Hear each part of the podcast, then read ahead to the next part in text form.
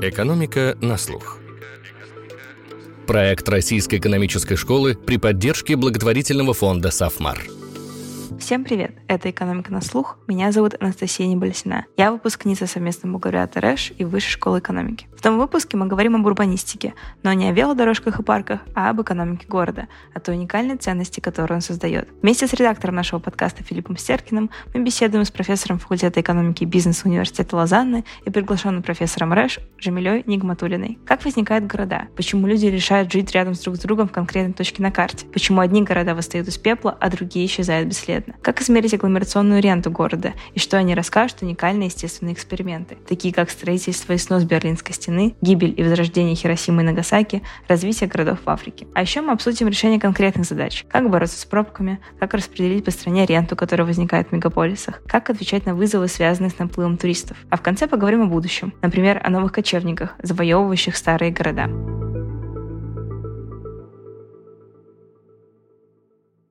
Всем привет! Настя, привет. Здравствуйте, Джамиля. Здравствуйте, спасибо за приглашение. Хочется погрузиться изначально в тему, что вообще изучают экономисты, которые занимаются урбанистикой. И, как мне кажется, эта область достаточно молодая, то есть когда ей начали заниматься, и какие вот примеры задач можете привести? Ну, urban economics — это экономика города, то есть она занимается изучением города и экономических процессов в нем. Например, это может быть изучение эффекта каких-то инфраструктурных проектов в городе. Например, строительство быстрых автобусных линий, эффект от дополнительных дорог, мостов, вопросы про сегрегацию. И в целом, чтобы как-то обобщить, экономика городов изучает экономические процессы, на которые влияет расстояние между людьми и предприятиями. И вообще идея про ценность изучения людей идеи предприятий в пространстве зародилась еще у Маршалла в 1920 году, когда он заметил, что люди и предприятия могут обмениваться идеями, если они находятся в одном месте. И это дает экономическую отдачу, это дает экономическую ценность. Потом в 60-х появились первые модели городов, моноцентричные модели города, где моделировалось то, что мы видим почти во всех городах. Центр, где в основном находятся все предприятия и трудоустройство, периферия города, где люди живут, и такое как бы снижение ценности Земли от центра к периферии. И математически первые модели от э, Алонсо, Милза и Муфа описали математически этот процесс. Это моноцентричную модель, такую пирамиду города. Вообще самая ценная Земля в городе — это в центре.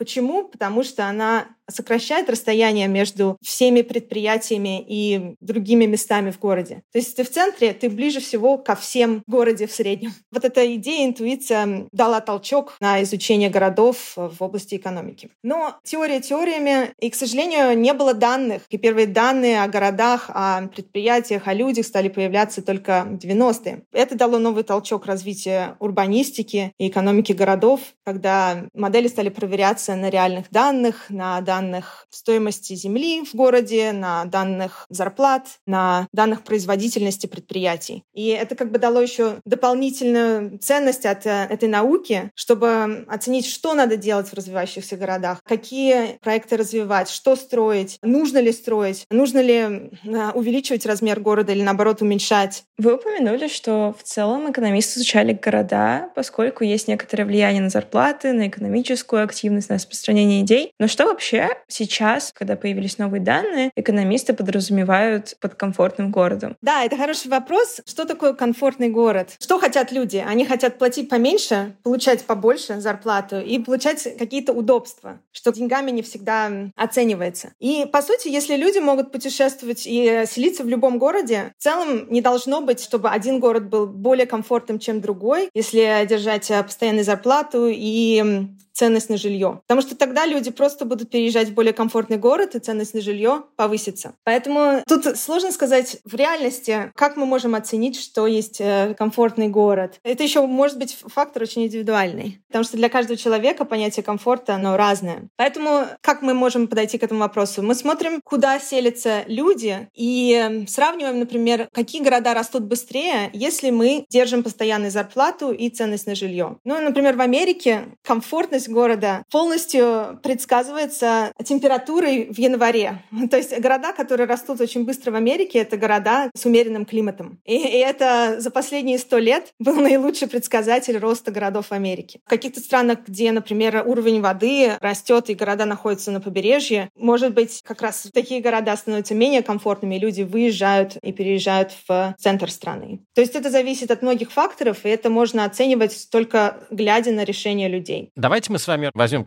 типичную для крупных городов задачу и разберем ее решение, которое мог бы предложить экономист. Это там борьба с пробками. Вы уже начали говорить о дорогах, и с этого начали говорить о расстояниях, которые мы преодолеваем. Преодолеваем мы это расстояние в пробках. Москва остается одним из мировых лидеров по пробкам. И вроде как понятно почему, потому что количество машин выросло невероятно. Если в 80-м году в Москве было зарегистрировано примерно 800 тысяч машин, то сейчас более 4 миллионов. И это только зарегистрированные в Москве машины. Протяженность дорог, понятное дело, такими темпами не росла, и на дороги, на улице приходится небольшая часть э, города, менее 10%, около 10%. То есть на машину приходится в разы меньше квадратных метров дороги, чем в многих мегаполисах США и Европы. С другой стороны, структуру города уже не поменять, дорогами все не застроить. И вообще, насколько, в принципе, строительство дорог помогает в борьбе с пробками в крупных городах, мегаполисах? Действительно важно понять, если мы строим больше дорог, увеличиваются или уменьшаются от этого этого пробки. Нужно ли строить больше дорог, чтобы решить проблему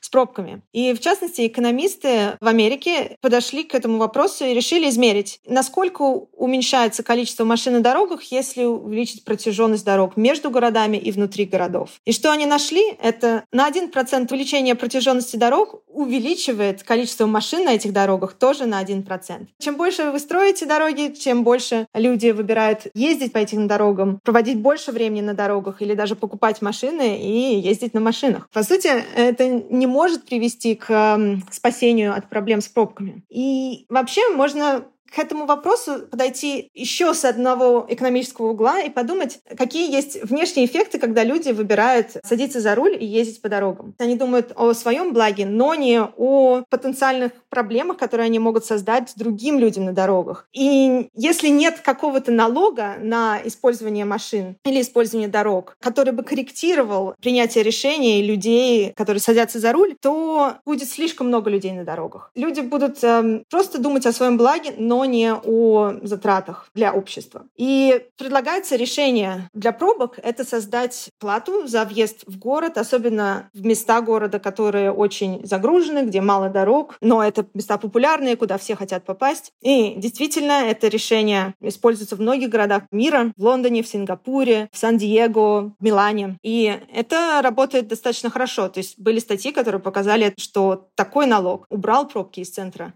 Лондона, в частности. Москва — один из самых загруженных городов мира. Мне кажется, очень бы улучшило свое состояние, если бы они ввели такой налог. На самом деле, как я понимаю, Москва движется в этом направлении. То есть все парковки в центре, они платные, причем достаточно дорогие. И шли разговоры о том, чтобы ввести плату за въезд. Но как раз-таки это встречает очень негативную реакцию со стороны людей. То есть почему мы должны платить за то, чтобы въехать да. в центр города и как это вообще связано с пробками? Да, абсолютно верно. Ну, на самом деле, э, плата за парковку, что на самом деле нормальная стратегия во многих городах мира и странах. Это было очень правильное решение. Там можно обсуждать, насколько это непосильное бремя для некоторых семей и как это можно корректировать для некоторых семей. Но в целом это экономически эффективное решение. Потому что когда мы паркуемся, мы тоже занимаем пространство, которое может быть занято деревьями, парком, предприятиями. И э, надо за это платить, платить за то бремя, которое мы наносим внешнему миру. Мы сейчас говорили о повышении издержек от использования личного общественного транспорта. А что можно сказать о таком способе, как снижение издержек от использования общественного транспорта? То есть сделать его более комфортным, удобным. Да, инвестиции в общественный транспорт могут помочь с пробками. Если автобус очень доступный или сеть метро, она очень удобная, то люди выбирают ездить на публичном транспорте. Например, в Швейцарии я вижу, что очень мало людей ездит на машинах, особенно внутри города, потому что инфраструктура публичного транспорта, она настолько хорошая, что это гораздо удобнее, чем садиться за руль.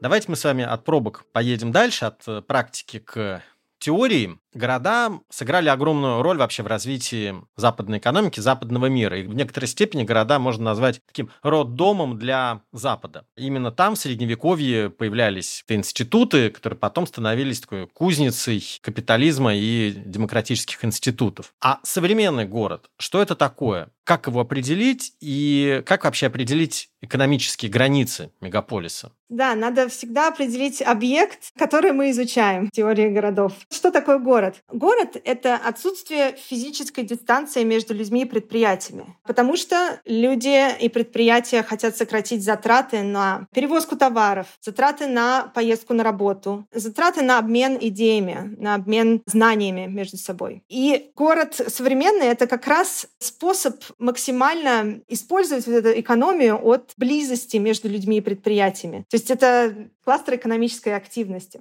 И как определить границы города? Это тоже важный вопрос. С одной стороны, нам правительство, государство, статистические бюро дают границы Москвы э, и меняют иногда эти границы, или, скажем, Новосибирской, Казани. Но является ли это экономически правильными границами? Но если рассматривать город как рынок труда, как отдельный рынок труда, то можно построить границы, насколько люди внутри этих границ участники рынка труда в этом городе. Если значительное количество людей из какой-то точки, допустим, на периферии города, ездит в центр на работу, то эта периферия может быть частью города. Обычно экономисты используют, если больше 10% людей приезжают в пространство города, работать, то это является частью этого города. И получается, в местах, например, в Африке и в некоторых городах Азии нет таких данных, то есть невозможно определить границы города. Но если посмотреть, например, на снимки со спутника, ночные или дневные, допустим, ночные, мы видим такие клочки света на нашей планете. И если очертить эти клочки света, выходит, что они совпадут очень хорошо с именно данными поездок на работу людей. То есть э, если больше 10% 10% людей ездит в центр, это и является границей вот этого вот светового пятна этого города. И то есть вот эти данные удивительным образом совпадают между собой. Также используют данные плотности населения и как-то ограничивают ее, например, больше 500 людей на квадратный километр, и тогда это граница одного города. Либо данные плотности зданий тоже со спутника.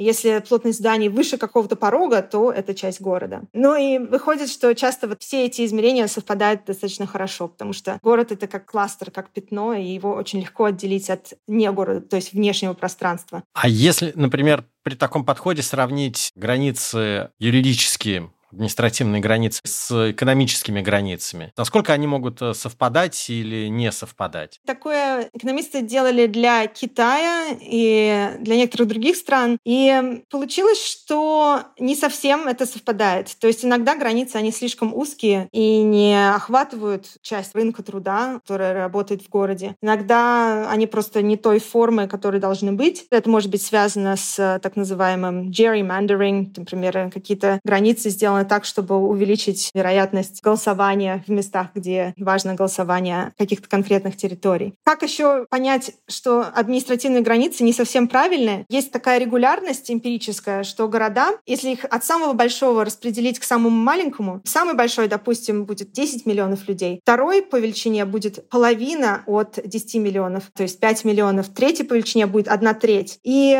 когда мы смотрим на размер городов, очерченный административным способом, то то вот эта закономерность не работает. Но эта закономерность работает стопроцентно, когда мы используем измерения со спутника или измерения с помощью рынка труда, измерения границ города. Для меня это волшебная закономерность, которая как-то дает нам меру правильности того, что мы делаем. А у меня вопрос скорее про то, то есть мы определили, что такое город, и интересно вообще понять, как они образуются, на что обычно смотрят экономисты, когда они пытаются понять факторы возникновения и роста городов. Многие города появились очень давно, и по причинам, которые совершенно не относятся к сегодняшней жизни. Например, некоторые города были городами-крепостями. Некоторые города появились из-за доступа к водоемам или на бухтах. То есть у каждого города может быть своя история. Но какие города выжили или не выжили, когда менялась промышленность, менялись торговые технологии, менялась история. И это зависит от силы экономики агломерации. Экономика агломерации — это как раз ценность, которая создается городом, городом, когда мы в одно место приводим предприятия и людей. Была статья про возникновения городов в Америке на местах, где речная переправа торговли была неудобная, когда они из рек должны были товары переносить на землю и перевозить их повозками. И вот в этих местах возникли города в Америке. После того, как изобрели железные дороги, автомобили, уже вот эти вот моменты перехода от реки к суше, они перестали быть актуальными. Но города остались, потому что там уже было достаточное количество людей и предприятий, которые готовы были привлекать новых людей, новые предприятия для продолжения экономического функционирования. С другой стороны, есть города, которые настолько используют эту ценность их местоположения, то есть характеристики самого места, в котором они возникли, что даже если их разрушить, они вернутся на это же место. Была статья, которая изучала возрождение Хиросимы и Нагасаки после Второй мировой войны, где большая часть обоих городов была разрушена. И за 15 лет эти города были полностью восстановлены. То есть количество населения вернулось к довоенному времени за 15 лет. И субсидии, которые в эти города посылались, гораздо были меньше, чем те, которые посылались в другие города. То есть вопреки тому, что они были мало финансированы, люди вернулись в эти города. Эти места, где Хиросима и Нагасаки находились, они были настолько экономически выгодными, что это возродило города. То есть вкратце, у каждого города своя история, и надо смотреть, как взаимодействуют изначальные причины или какие-то природные причины возникновения этого города, какая-то среда, в котором город обитает, и его внутренние характеристики, то есть возможность города развиваться, создавать ценность от экономики агломерации. Была еще статья, которая сравнивала римские города, созданные римлянами в э, Великобритании и во Франции. И вышло так, что во Франции эти города не были разрушены, а в Великобритании после упадка Римской империи они были полностью разрушены местным населением. Но это было на самом деле выгодно для британских городов, потому что то местоположение, в которых римляне изначально их построили, было не идеальное для будущего развития. То есть это не было рядом с водоемами, с морем. И британцы смогли построить новые города в более выгодных местах. Но во Франции эти города римские, которые не были разрушены, они также как бы и остались в тех старых местах благодаря экономике агломерации, которая была слишком высока, чтобы менять местоположение города. И это в целом в долгосрочной перспективе оказалось невыгодно, хотя в краткосрочной было выгодно оставаться на том же месте, на котором изначально город был построен. Мы много говорили про то, что агломерация имеет некоторую ценность и порождает эту ценность. Есть ли какие-то свидетельства или доказательства того, что экономический рост порождает города или города ускоряют экономический рост? И в целом, как можем оценить вклад этой урбанизации? И можно ли вообще говорить о том, что города позволяют стимулировать экономический рост в развивающихся странах, и это то, на что нужно сделать упор, потому что если мы посмотрим, как мне кажется, на карту многих развивающихся стран, там есть какой-нибудь один-два больших города, но в основном население живет в не очень концентрированных территориях, и является ли это сильной помехой к экономическому росту или нет? Действительно, если посмотреть на уровень урбанизации разных стран и сравнить этот уровень с уровнем экономического развития, мы увидим прямо пропорциональную закономерность. Чем больше урбанизована страна, тем выше ее уровень ВВП на душу населения. Возникает вопрос, что первично? ВВП влияет на урбанизацию или сколько людей живет в городах, движет экономический рост? И что такое города? Это места, где сокращаются затраты на перевозку товаров, людей и идей. Начнем с товаров. Предприятия предпочитают производить в городах, потому что это сокращает затраты на поиск и сотрудничество с поставщиками и покупателями. В городах большой рынок труда, и предприятия могут легко выбирать из большого количества разных работников с разными квалификациями. И так они могут найти более подходящих работников. Ну и самое главное, и самое, может быть, сложно измеримое, города — это места, где люди и предприятия обмениваются идеями. Почему-то самые ценные патенты, инновации технологии возникают именно в городах. Предприятия могут учиться друг у друга, разрабатывать новые товары, понимать, какие товары более востребованы, как они могут комбинировать разные идеи других предприятий и людей, чтобы создавать что-то более ценное, что-то более новое. Но это все достаточно иллюзорно, и как это померить на реальных данных? Как понять, существует ли экономика агломераций? И, было много статей, которые как раз пытались это доказать. Для меня самая интересная статья — это про историю города Берлин. Там построили стену после Второй мировой войны, которая прошла почти через центр города. И потом в 1989 эту стену разрушили. Экономисты посмотрели на, на то, как развивался центр Берлина. Центр — это значит участок земли, где была самая высокая ценность то есть самая высокая плата за аренду этой земли. Изначально этот центр был в историческом центре Берлина, но потом, как только построили стену, центр Берлина сдвинулся, в частности, в западного Берлина, сдвинулся в другое место, на какое-то расстояние от стены. Потому что что сделала стена? Она отрезала доступ от большого количества людей и предприятий. И поэтому центр сдвинулся на новое место, где доступ к большому количеству людей и предприятий был больше относительно. Это вдвойне было доказано тем, что когда стену убрали, центр Берлина вернулся на прежнее место, потому что вернулся доступ ко всему Берлину, ко всем людям и ко всем предприятиям этого города. Еще одна статья, рассматривающая экономику агломерации, изучает города Америки и смотрит, как предприятия, работающие в разных секторах, производят рядом с друг другом. Экономисты смотрели по всем секторам, но в частности нашли достаточно серьезные закономерности. Предприятия, которые используют поставки друг друга с большей вероятностью оказываются в одном и том же месте. Предприятия, которые используют похожих работников, тоже с большей вероятностью оказываются в одном и том же городе. Предприятия, которые цитируют друг друга в э, их патентах, тоже оказываются в одних и тех же городах. И это указывает на то, что есть что-то ценное в том, что мы сокращаем дистанцию друг между другом и от этого экономим. А теперь вернемся к закономерности между городами и уровнем экономического развития. Проследить логику закономерности больше уровня ВВП на душу населения и, следовательно, больше городского населения легче. Потому что если посмотреть на историю развития и быстрого развития многих развитых стран, которые развиты сегодня, мы увидим, что они росли очень быстро, когда рабочая сила переходила из сельского хозяйства в сектор промышленный и в сектор услуг. И мы знаем, что промышленный сектор и сектор услуг не может существовать существовать вне города. И поэтому урбанизация оказалась как бы следствием экономического роста и структурной трансформации. С другой стороны, есть вот эта экономия от агломерации, есть собственная ценность, которая создается городом. И, может быть, города являются тоже движущей силой экономического роста, потому что в городах создаются все большие инновации, туда собираются самое образованное население, и эти инновации могут использоваться для развития всей страны, включая развитие сельского хозяйства. Чтобы проверить, насколько города когда движут экономический рост, можно попытаться измерить объем экономии от агломерации. Это делают обычно, глядя на зарплаты одних и тех же людей, которые переезжают из более маленького города в более большой или из деревни в город и смотрят, как меняется зарплата. В этом случае мы видим постоянную единицу, один и тот же человек с одними и теми же навыками и образованием, но как меняется его окружение. И если зарплата повышается в городе, это значит, что по какой-то причине этот человек становится более производительным, потому что кто-то готов платить ему большую зарплату за то, что он производит.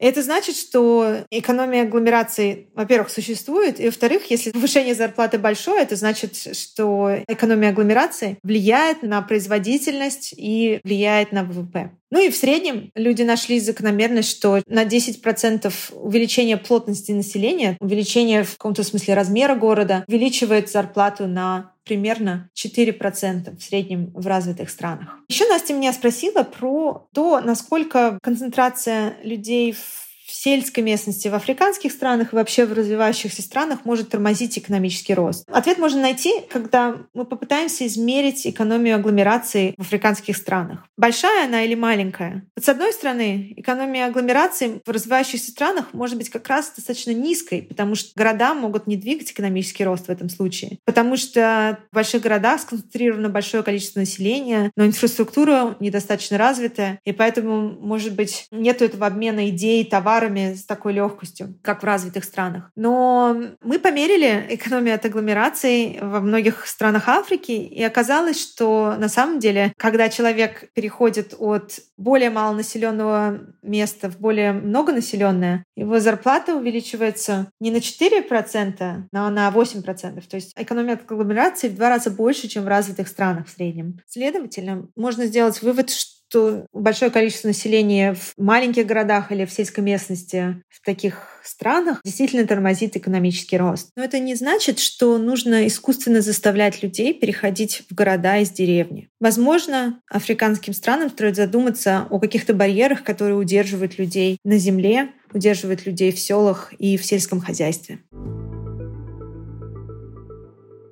Насколько Россия урбанизированная страна? То есть у нас с одной стороны, в городах живет э, три четверти населения, и насколько это, кстати, высокий показатель, а с другой стороны, у нас 1100 с небольшим э, городов, а территория колоссальная. Если посмотреть среднее по миру, то в 2000-е года большинство населения, больше 50%, стало жить в городах. Но сейчас это процент, по-моему, 55% в мире в среднем живет в городах. Если в России, вы сказали... 75%. 75% живет в городах, значит, это больше, чем среднее по миру, то есть это урбанизованная страна. Я просто проверил сейчас, в Штатах, на самом деле, уровень урбанизации 80%, но если посмотреть на карту Штатов, то она варьируется от 60 в каких-то штатах и там плюс 94 в Калифорнии. То есть это очень сильно влияет. Очень сильная гетерогенность. Ну, тут еще факторы, в каких городах живут люди, в больших мегаполисах или в каких-то небольших региональных центрах. Разница может быть большая от этого. А вот как раз про большие мегаполисы и региональный центр у меня вопрос, опять же, про Россию. У нас всего 16 городов-миллионников и всего 50 с небольшим городов с населением более 300 тысяч. У нас очень мало современных городов, тем более, которые могут быть альтернативой столичным центрам, допустим, если взять ну, Москва, Санкт-Петербург. И очень неоднородно распределен доход между этими городами. Что это такая большая неоднородность между городами может означать для развития страны? Как это может влиять, когда у тебя так мало центров притяжения ресурсов? Мой ответ будет зависеть от того, в какой стране это происходит. То есть почему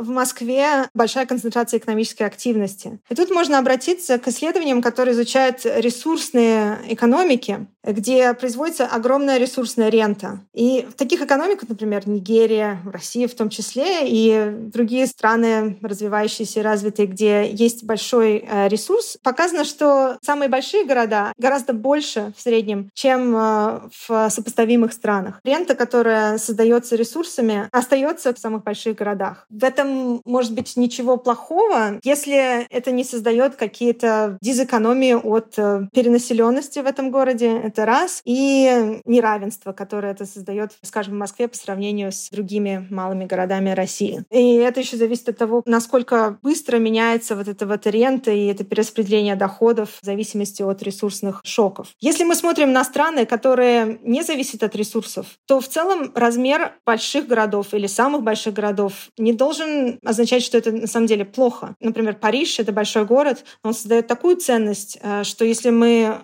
распределим э, доходы от Парижа и попытаемся уменьшить Париж, то, может быть, общая экономика сожмется во Франции. И э, тут как бы такое получается противостояние. Что мы хотим? Мы хотим равенства между людьми в пространстве или увеличить общий экономический пирог. Это еще затрагивает тему городов, которые по каким-то причинам начали пустеть и умирать. Например, Детройт в Америке. Когда-то это был самый продуктивный город мира. Он создавал машиностроительную отрасль, продавал машины на весь мир. Но когда поменялись технологии, все эти люди, многочисленные, которые жили в этом городе, как бы оказались ни с чем и застряли. И вот вопрос, что делать с такими городами и с людьми, которые в них живут. И это вопрос, над которым думают многие экономисты, потому что, с одной стороны, неэффективно будет просто раздавать деньги в город, в котором нет источника роста. Часть этих денег просто исчезает впустую. Если мы будем эти деньги тратить на людей, но давая им возможность переехать в более продуктивные города или давая им возможность получить какие-то новые навыки, то, может быть, отдача от этих денег будет больше, и все выиграют, и люди, которые получают эти деньги, и вся экономика в целом. То есть вот это такой вопрос, над которым многие сейчас думают и думают, что делать в местах, которые left behind, то есть места, которые потеряны, которые находятся в упадке. Говоря о распределении ренты, то есть, конечно, играет большую роль налогообложение, как мы будем собирать налоги, кто эти налоги собирает, как распределять определяют,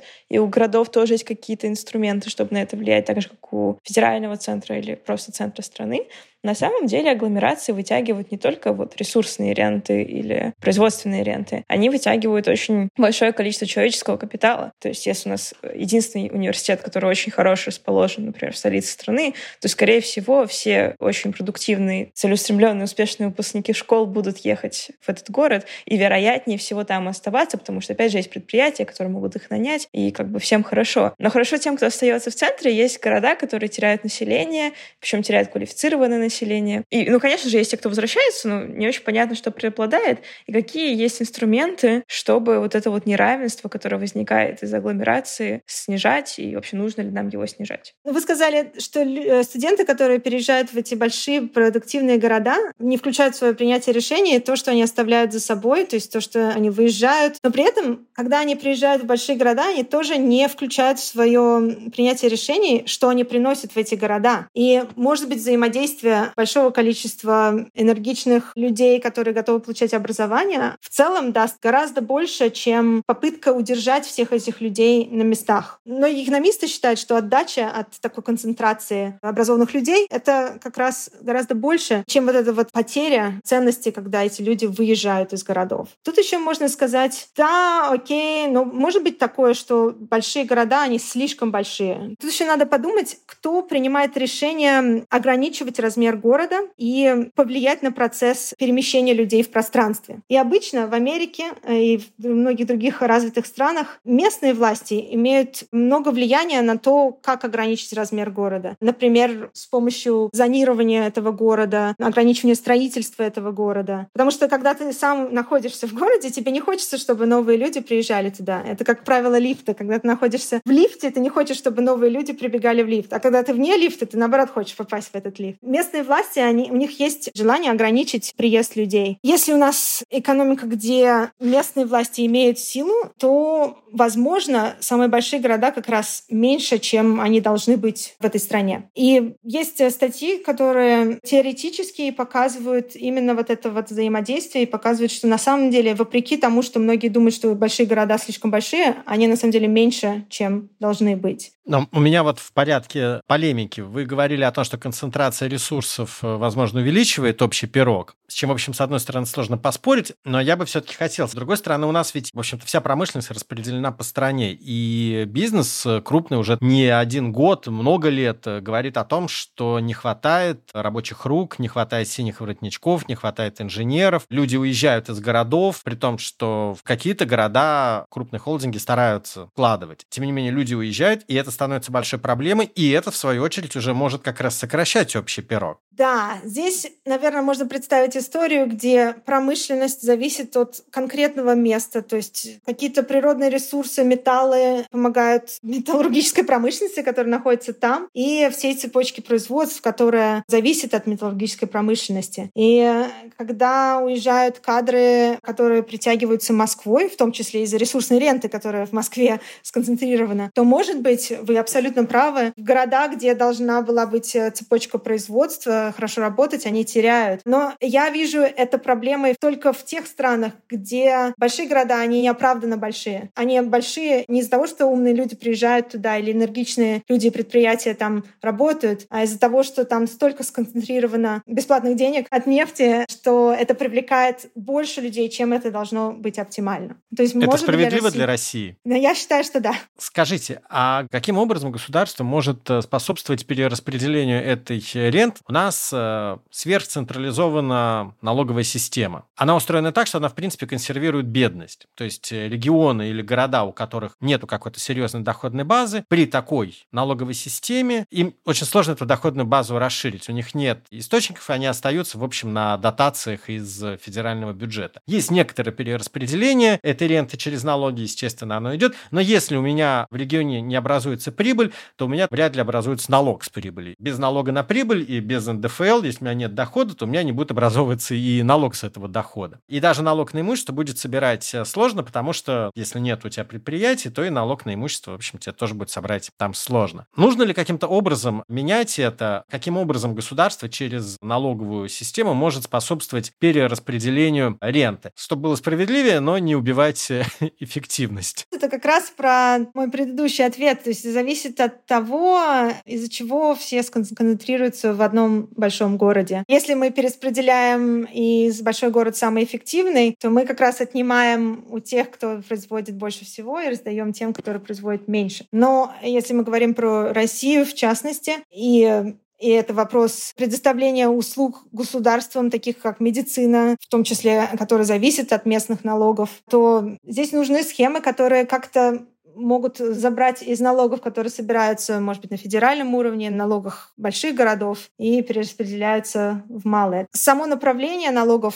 можно менять разными способами. То есть можно сначала собрать налоги, а потом перераспределить с помощью субсидий. Либо можно собирать по-разному, собирать уже больше на местах. Как определить вот как раз, то есть мы что, мы перераспределяем через федеральный бюджет, ну как устроено в России, или же мы распределяем, собственно, ну, налоговую систему, мы ее делаем менее централизованной? Это надо смотреть, что лучше работает. То есть это надо смотреть на практике. Надо посмотреть, как разные страны это делают, особенно страны, где, может быть, уровень коррупции не такой низкий, страны сопоставимые с Россией. И э, смотреть, если было какое-то изменение в вот этом способе перераспределения до или после собирания налогов, и как это повлияло на общий объем собранных налогов и на распределение его по местам. Это эмпирический вопрос, по сути. Много говорили про то, что у нас есть супер города большие, в которых, скорее всего, больше туристов, потому что город старается развиваться и привлекает кого-то на места. Иногда это может становиться во вред. То есть, когда у нас весь центр заполнен туристами, машины не могут проехать, приток людей в город все-таки может становиться некоторым причином неудобства у местных жителей, то, что вы говорили, эффект лифта. И многие сейчас страны пытаются бороться с тем, чтобы слишком много привлекать туристов и мигрантов. Например, недавно Япония хотела ввести налоги и ограничения на количество туристов в больших городах, потому что понятно, что местным жителям это может не нравиться. Или, например, может возникать некоторый такой эффект Airbnb, когда у нас большая часть жилищного фонда вместо того, чтобы сдаваться под долгосрочную аренду для новых жителей города, которые будут приносить выигрыш этому городу с точки зрения производства, оно сдается под туристов или под digital nomads, и город становится местом для трат, но не для производства, как раз из этого замещения их людей туристами или краткосрочными мигрантами. То есть как город может на это влиять, и как мы вообще можем оценивать эффект от всех этих сил, которые сейчас активно в больших городах возникают. Это очень похоже как раз на ресурсную ренту, эффект от нее, если она концентрируется в самом большом городе. То есть если люди приезжают, туристы или намады приезжают в какой-то город и завышают цену на жилье, то можно представить, что это не совсем выгодно для этого города. Экономика от агломерации, она не сильно растет, а дизэкономия от э, перенаселения, она растет. То есть цены на жилье увеличиваются, пробки могут увеличиваться, жилье как бы не используется по назначению, или там жилье используется больше как сдача по аренду, но не для предприятий, стартапов, которые могут находиться в этом городе. Здесь нужно померить, насколько намады, которые приезжают туда, оставляют какую-то ценность и остаются в этих городах долгосрочно. Если этот эффект достаточный, если они вкладывают в экономику агломерации достаточно много, то тогда это хорошо для города. И надо, надо привлекать намадов. Если недостаточно сравнению с тем, как они завышают цены на жилье, то это не экономно. Есть какой-то оптимальная точка, до какой город может дойти, допустим, Лиссабон, после которой будет слишком много намадов, пришельцев, а до которой будет слишком мало. Это тоже эмпирический вопрос, который можно померить. В плане туристов здесь, конечно, сложнее сделать аргумент про то, насколько туристы добавляют в экономику агломерации именно долгосрочную, то есть производительность компании, инновации. Они, конечно, тратят деньги и позволяют в сфере услуг развиваться, но насколько достаточно ли они позволяют сфере услуг развиваться, чтобы она потом делала новые инновации. Мне интуитивно сложно представить, что это достаточный будет положительный эффект. Мы поговорили про города как объект, мы поговорили про города, которые влияют на рост страны. А если мы сейчас немножко уйдем на микроуровень и посмотрим на организацию города внутри. Например, Москва — это отличный пример такого кольцевого моноцентричного города, в котором есть конкретный центр. Все люди живут в основном в спальных районах по кругу. Получается каждодневная дорога в центр на работу и, соответственно, в зоны, где вы отдыхаете, тоже в центре, но и живете вы по окраинам. Сейчас все больше популярной становится модель так называемого 15-минутного города. И мне кажется, это то, кстати, что реализуется отчасти в Москве в новых районах, когда ты живешь в части города, не обязательно в центре. Вокруг тебя в целом есть вся нужная инфраструктура. Развлечения, школы, больницы, работа в том числе. И как бы город начинает быть таким некоторым собранием куча-куча вот этих 15 минут районов, которые, с одной стороны, кажутся удобнее. И действительно есть исследования, которые на примере, в частности, Нью-Йорка, показывает, что действительно доступ ко всем услугам вот в этом небольшом кругу вокруг тебя позволяет сократить время на дорогу, соответственно, сделать остальное время более продуктивным. Но, тем не менее, есть второй эффект от этих политик зонирования и создания городов внутри городов. Это в том, что общество становится чуть более сегрегированным. Потому что есть некоторые тенденции, что люди предпочитают жить с теми, кто к ним близок. И вот, опять же, это исследование, например, Нью-Йорка показывает, что действительно внутри этих 15-минутных зон у нас есть скопление более бедных людей, более богатых людей или некоторое этническое. И мой вопрос, как вы считаете, насколько вообще оправдано движение к этому 15-минутному городу? И вообще, как мы можем экономически понять в каждом конкретном случае, стоит ли нам пытаться развивать эту идею города внутри города? Я считаю, что лучше не вмешиваться искусственно в систему города. То есть люди будут распределяться так, как им максимально удобно. Если предприятие какое-то, например, которое должно находиться в 15 минутах, оно выбирает селиться там, то оно само будет происходить. Но если это делать искусственно, то можно создать ненароком такие условия, условия, где внутри этого 15-минутного города не будет достаточно конкуренции предприятий и будут слишком завышенные цены, не будет достаточно хорошего выбора, различных удобств. Что есть хорошего в этом моноцентричном городе? В самом центре гораздо больше выбор разных предприятий, разных магазинов, разных ресторанов. То есть это совершенно иной выбор, чем если представить в каком-то городе-сателлите Москвы. Почему они могут так сделать? Потому что у них есть доступ к большому-большому рынку, и также они улучшают свое качество, потому что они конкурируют с большим количеством других предприятий. И в этом есть какая-то своя ценность. То есть я считаю, что, конечно, какие-то предприятия, продуктовые магазины, они могут и должны находиться рядом. И так это происходит в разных районах любого города. Но искусственно мотивировать кластеринг районов города, я не уверена, что это может дать хорошую экономическую отдачу и даже удобство для людей. Я тут узнала, в Саудовской Аравии строится город как линия. То есть это как такая, я даже не знаю, знаю, как это можно описать. Это, значит, все дома и предприятия должны находиться на одной длинной линии. И э, тут идея, что до всего можно доехать за 15 минут, и будет повтор каких-то магазинов, одежды, продуктовых магазинов на каких-то отрезках этого участка. Это как бы такой экстремальный, экстремальная модель 15-минутного города. Ну и я вижу, что там будут именно такие проблемы, которые я описала. Во-первых, отсутствие доступа к наиболее разнообразному рынку удобства, ресторанам, кафе, магазинам, театрам, музеям и так далее, которые могут находиться только обслуживая больший рынок, чем 15-минутный город. И отсутствие конкуренции. И также как бы есть какая-то ценность в том, что люди находятся близко к максимально большому количеству других людей. То есть у них есть доступ не только как бы к, к какой группе, в которой они селятся, но ко всему городу. И если, как вы правильно сказали, происходит сегрегация, от этого страдают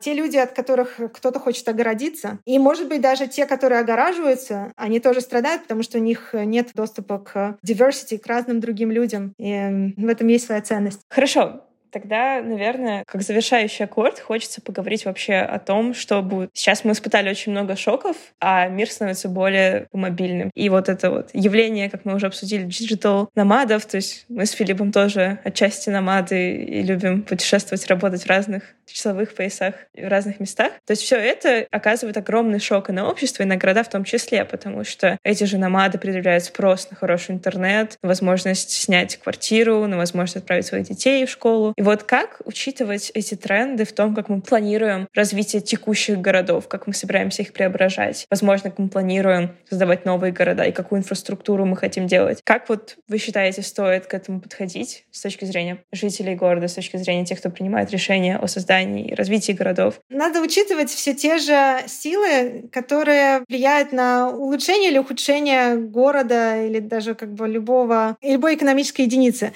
Если есть позитивные экстерналии, экстерналии, надо их субсидировать. Если есть отрицательные внешние эффекты экстерналии, надо их облагать налогами. С намадами и с этими всеми изменениями населения по городам, тут э, именно такой же подход будет э, практичным. И, и здесь надо смотреть, как бы, что, какие налоги или субсидии улучшили экономическое состояние города или ухудшили. Тут еще важно сказать, что многие города, которые сейчас растут быстрее всего, это города в развивающихся странах. На африканском континенте, в Азии, они растут очень быстро, и там можно представить большие негативные экстерналии, то есть негативные внешние эффекты от того, что люди селятся очень плотно, но инфраструктуры еще нет. И вот вопрос, как бы, какую инфраструктуру строить, что надо делать, и как э, это сделать максимально дешевым способом. У нас было исследование, которое рассматривало города Танзании и рассматривало такую политику планирования города, но на минимальном уровне. То есть надо просто распланировать улицы и участки земли, а люди все остальное приедут и построят. И вышло так, что в районах, где планирование было осуществлено, через 20 лет эти районы выглядели гораздо богаче, лучше и обустроенней, чем близлежащие районы, где ничего не было сделано. Невидимая рука рынка, она проиграла, да, здесь? Она играла в цепки с да. видимой рукой правительства. Да. 啊，Когда одна рука невидимая, другая видимая, тогда получается как две руки хорошо. Да, да, одна помогает другой. Но тут смысл, что главное направить, где селятся люди, сделать так, чтобы люди не селились друг на друге. Если неизвестно, где улица и где границы какого-то участка, люди начинают селиться как попало. После этого невозможно построить дорогу и асфальтировать ее, построить водопровод, электричество в тех же местах. Поэтому надо как-то это скорректировать. И это скорректировано было просто планированием, абсолютно дешевым планированием. То есть там они просто расчертили эти участки и следили за тем, чтобы люди не выходили за пределы их. Они не строили дороги. А через 20 лет мы увидели, что дороги уже построены, в том числе, может быть, людьми, которые жили в этих районах, может быть, своими даже усилиями. Я считаю, что это было правильным решением распланировать, и это такая возможность для растущих городов в будущем принять большое количество населения, которое переходит туда. Вторая важная тема в городах будущего — это как они справляются с изменениями климата. Многие города находятся сейчас на низкой точке, и они подвержены затоплению. Например, город Джакарта, но и Мумбай, и Шанхай, и много-много больших прибрежных городов. И это большой челлендж, большой вызов для правительства, как максимально обезопасить этих людей. И в том числе, как сделать так, чтобы люди не селились в местах, где они могут потерять все, быть затопленными, и все предприятия могут э, разрушиться, после чего правительство должно будет потом спасать всех и тратить гораздо больше. Скажите, а вот я хотел вернуться некоторым образом к началу и продолжить э, тему, которую Настя подняла. Ну, футурология. То есть вы говорили о том, что город выигрывает за счет концентрации. Концентрации талантов, ресурсов, потребителей рядом с производителем, спрос, предложение, все это в одном месте. Но сейчас эта связка для определенной категории, конечно, понятно, это очень маленькая часть рабочей силы города, она теряется. Это вот то, о чем говорила сейчас Настя, а может ли в связи с этим, в принципе, некоторым образом начать меняться роль города, когда концентрация каких-то ресурсов может происходить уже ну, в цифровом пространстве? Да, и это мы будем э, как раз наблюдать за этим процессом. Что произошло после ковида в Америке? Казалось, что маленькие города каким-то образом восстановились, но большие города восстановились только на 60%. Что значит восстановились? То есть такое же количество людей стало приезжать в центр и работать там, и занимать офисные здания и платить такую же ренту за эти офисы. И что это? Это новое равновесие или надо дождаться и просто требуется долгое время, чтобы люди вернулись в прежнее русло и как бы продолжали ценить именно взаимодействие личное? И насколько как бы Zoom и онлайн-процессы, и онлайн-communications могут э, как-то восполнить это личное русло? И это тоже эмпирический вопрос.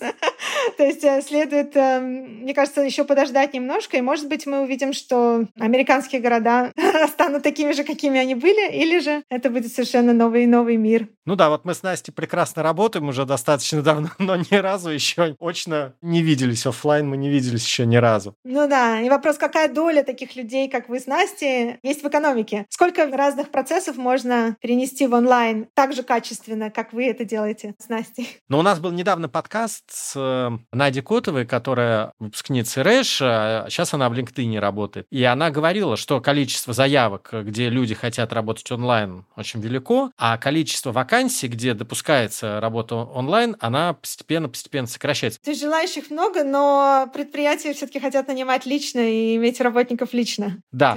запрос на это есть. Значит, есть какая-то выгода от этого. Спасибо вам большое. Спасибо большое за диалог. Очень интересно вышло. Спасибо, Филипп, Настя. Мне тоже было очень интересно. Спасибо за разговор. Города, несомненно, были и остаются центрами экономической активности. Перефразируя известную поговорку, можно сказать, что прибыль на двоих в них вдвое больше, а убыток пополам. Но удивительно, что их рост был и признаком, и двигателем развития общества. А еще город — это то место, где можем наблюдать, как видимая рука государства помогает невидимой руке рынка. Не всегда, впрочем, удачно. С вами была «Экономика на слух». Еще больше подкастов, статей и других материалов об экономике, финансах и образовании вы можете найти на нашем сайте guru.nes.ru. До новых встреч!